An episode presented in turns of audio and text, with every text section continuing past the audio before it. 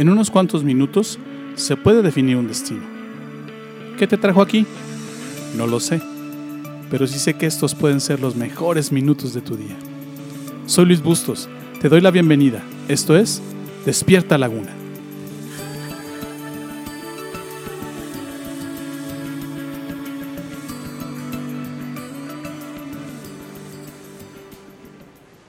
Cuando Dios está ausente de tu vida, ¿se olvida de ti?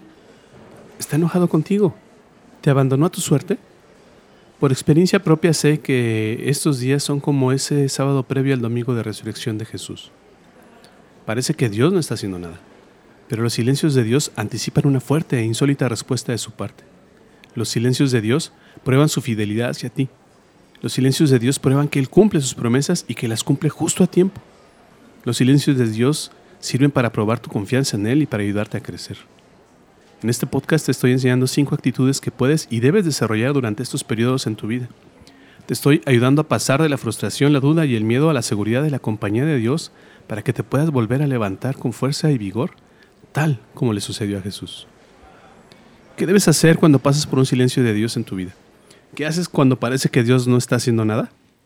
Esta es la segunda actitud que debes desarrollar cuando pasas por un silencio de Dios. No preguntes por qué estás pasando por ese silencio. Pregúntale a Dios qué quiere de ti.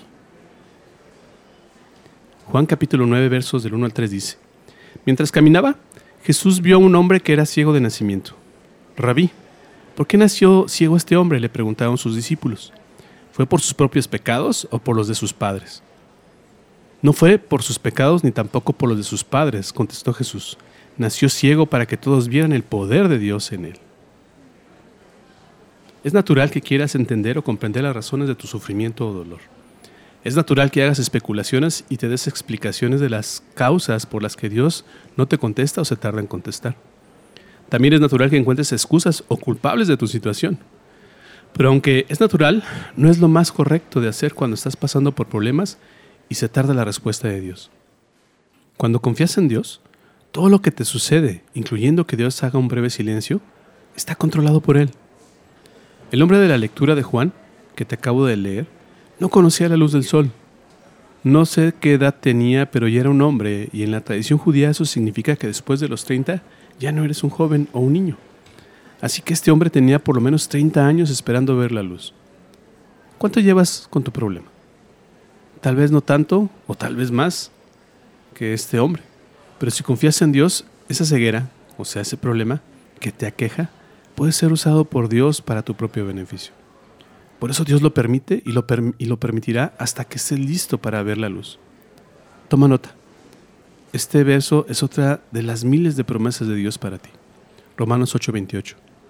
Y sabemos que Dios hace que todas las cosas cooperen para el bien de quienes lo aman y son llamados según el propósito que Él tiene para ellos. Yo he aprendido que cuando las cosas no van como yo quiero, cuando entro en tiempos de silencio cuando de un día a otro las cosas cambian, y no puedo ver la luz, no es tiempo de buscar culpables, sino de buscar soluciones. Es tiempo, de, es tiempo que Dios te está dando para que revises tu propia vida y encuentres de qué forma o formas Dios quiere ser glorificado en tu vida. O sea, de qué formas quiere Dios darte a conocer su poder y su amor. Y definitivamente para mí, la mejor forma de experimentar su poder y amor es cuando Él endereza las fibras torcidas de mi corazón. Cuando con amor en medio de la dificultad Él mete la mano en mi corazón y hace el milagro de ayudarme a crecer y madurar. Cuando pule mi vida y recrea una mejor versión de mí con sus manos. Te puede parecer irónico, pero cuando pasas por un tiempo de silencio y de Dios, es el mejor tiempo de tu vida. Con Jesús fue así. Durante ese tiempo se gestó el milagro más asombroso que la humanidad haya visto y disfrutado. Así que, si estás pasando por un tiempo de silencio de Dios, no es tiempo de quejarse ni de, ni de caer en la autocompasión. Es tiempo de reflexionar y de pensar qué cosas necesitas aprender. Tal vez Dios te está dando la oportunidad de que adquieras nuevas habilidades, de que te conozcas mejor a ti mismo y definitivamente de que, de que lo conozcas mejor a Él. Estás pasando por un silencio de Dios en tu vida. Haz estas preguntas. ¿Qué necesitas aprender? ¿Qué necesitas dejar de hacer? ¿Hacia dónde debes dirigir tu rumbo? ¿Qué decisiones debes tomar o has aplazado? Los tiempos de silencios de Dios no son tiempos que tal vez eh, son tiempos, perdón, que tal vez requieras vivir para que te des cuenta de que has estado caminando por la senda incorrecta. Tal vez has dejado que malos hábitos se instalen en tu vida y es hora de que entiendas que debes de dejar de hacerlos. Los tiempos de silencio de Dios te pueden estar pasando porque tal vez es tiempo de redirigir el rumbo de tu vida, tu matrimonio, tu vocación, tus metas o tus propósitos. Tal vez es tiempo de que le pongas rumbo fijo a, tu brújula, pues nunca lo ha tenido. Los tiempos de silencio de Dios también pueden ser tiempos de espera de Dios para ti. Es decir, Él tal vez esté esperando que tomes esa decisión que has aplazado o que no has querido tomar y solo te está esperando que la tomes para continuar. Dios te está diciendo, ándale, toma tu decisión para que podamos continuar. Hebreos 10, 37 dice, porque aún un poquito y el que ha de venir vendrá y no tardará. En la música, los silencios se usan para hacer un corte y llamar tu atención para que pongas atención a lo que sigue. Definitivamente el Señor usa sus silencios para llamar tu atención.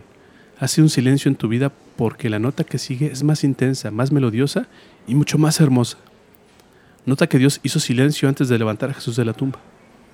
Eso mismo te está sucediendo a ti en este momento tal vez, si aprendes a confiar en Él y aprovechas este tiempo para crecer.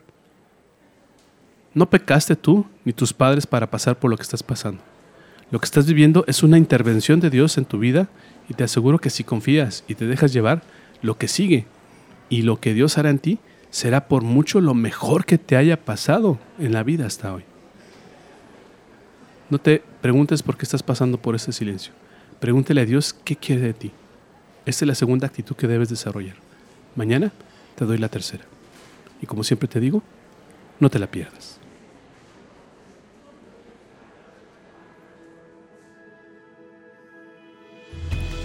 ¿Aprendiste algo hoy? ¿Lo que acabas de escucharte es útil? Esta serie no ha terminado, así que te invito a que me acompañes en los siguientes capítulos. Todavía hay mucho que aprender y aplicar. Te prometo que no te voy a defraudar. Gracias por tomarte el tiempo de escuchar esta emisión. Yo no creo que estés aquí por casualidad. Creo firmemente que Dios está usando mis palabras para hablarte hoy. Hoy has encontrado a Dios y por eso vibra tu alma. Estás empezando a creer en Dios y en Jesús. ¿Te gustaría saber más sobre esto? ¿Te gustaría platicar sobre cómo encontrar más de Dios? Entonces, te invito a que me mandes un correo a la siguiente dirección de correo electrónico ill.despiertalaguna.gmail.com Escríbeme, me encantaría conocer tu historia.